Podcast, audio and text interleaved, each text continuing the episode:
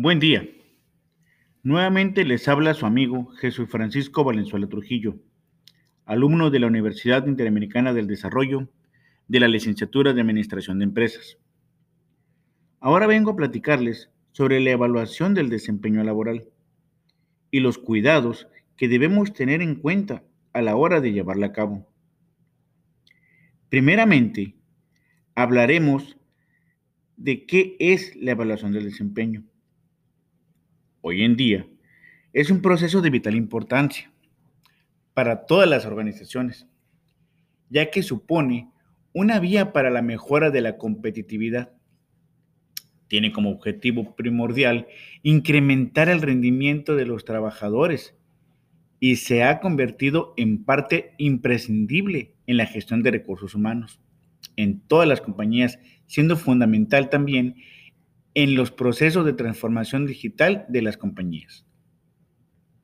Supone además el dar seguimiento a modo en el que los trabajadores desarrollan su cometido buscando mejorar el rendimiento laboral, analizando cuál es su aportación al trabajo asignado, pero también midiendo la productividad, dedicación y desempeño y su empeño frente al puesto. Existen muchas definiciones de evaluación del desempeño, pero todas ellas señalan el proceso destinado a evaluar el rendimiento de los empleados de una organización con el objetivo de elaborar planes de mejoras. Lo más determinante de la evaluación del desempeño es que delimita responsabilidades y prioridades, mejora el rendimiento individual de los trabajadores y la productividad de la empresa misma pero fomenta a la vez el reconocimiento indicando lo que es mejorable, permitiéndonos identificar las oportunidades de crecimiento y desarrollo según el perfil de cada quien, recompensar el esfuerzo, conocer las áreas de oportunidad de cada departamento, lograr el compromiso de satisfacción e identificación de los trabajadores hacia la empresa, alinear las metas individuales con las que cada departamento y estas a su vez con las de la compañía. El evaluar el capital humano con el que cuenta una compañía realmente supone identificar cuáles son las acciones para estimular la productividad, lo que impacta de forma directa en la mejora del rendimiento de la organización.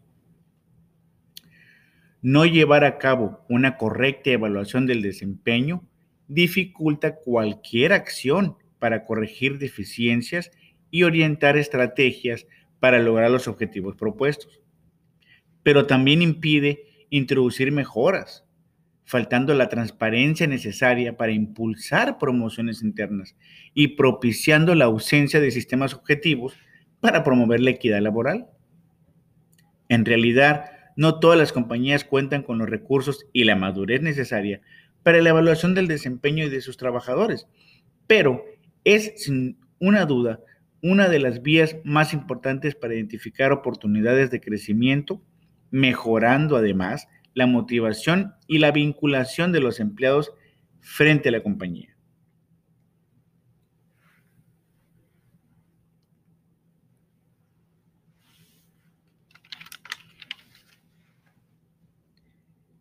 Y es precisamente aquí donde debemos tener especial cuidado a la hora de llevar a cabo nuestra evaluación para que ésta no se nos salga de nuestras manos y su implementación logre ser un total éxito.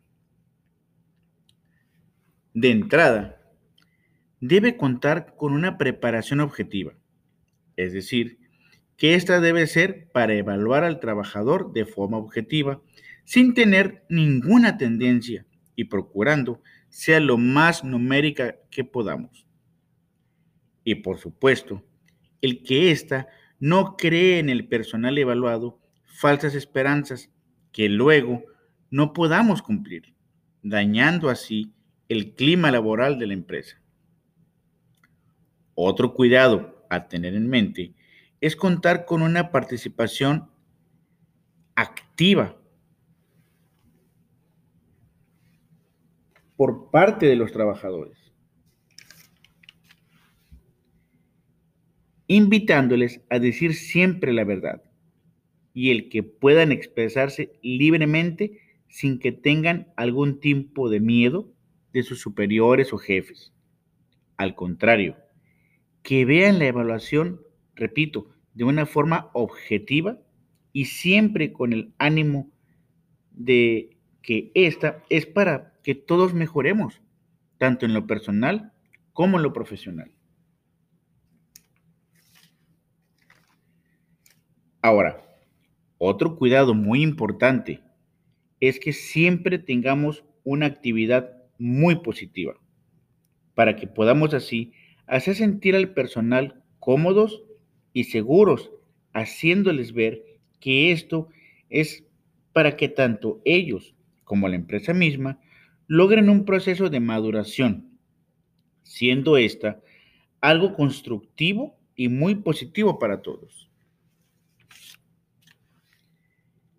Al igual que hacerles entender que esta evaluación busca una solución mutua a los problemas que pudiesen presentarse en la empresa.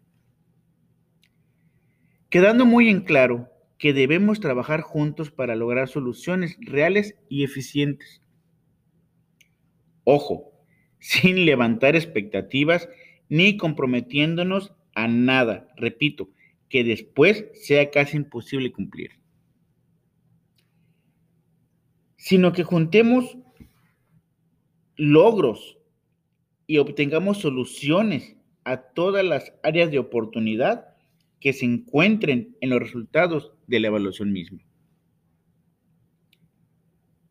Otra situación a tener cuidado es el establecer nuevas metas, las cuales puedan llevarse a cabo posteriormente.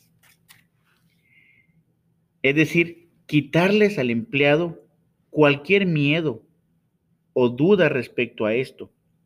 No se trata de que se sienten intimidados o amenazados por estar fallando en algo.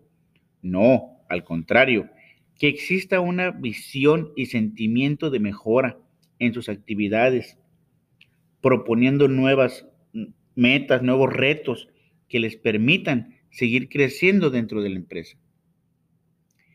Es importantísimo manejar ejemplos muy claros y mostrar un escenario ideal de lo que se espera realmente de su trabajo y desempeño. Pues bien, esto es todo por el momento. Espero sea de su agrado y esta información les ayude y apoye a lograr de una forma sencilla y práctica cualquier futura evaluación de desempeño que deseen y ocupen llevar a cabo. Ha sido un completo placer hablar con ustedes y les reitero de antemano mi agradecimiento al tiempo que se tomaron a mi presentación. Quedo como siempre a sus órdenes para cualquier duda o posible apoyo que requieran. Su servidor, Jesús Francisco Valenzuela Trujillo, o como ya me conocen, su amigo Frank. Hasta pronto y muchas gracias.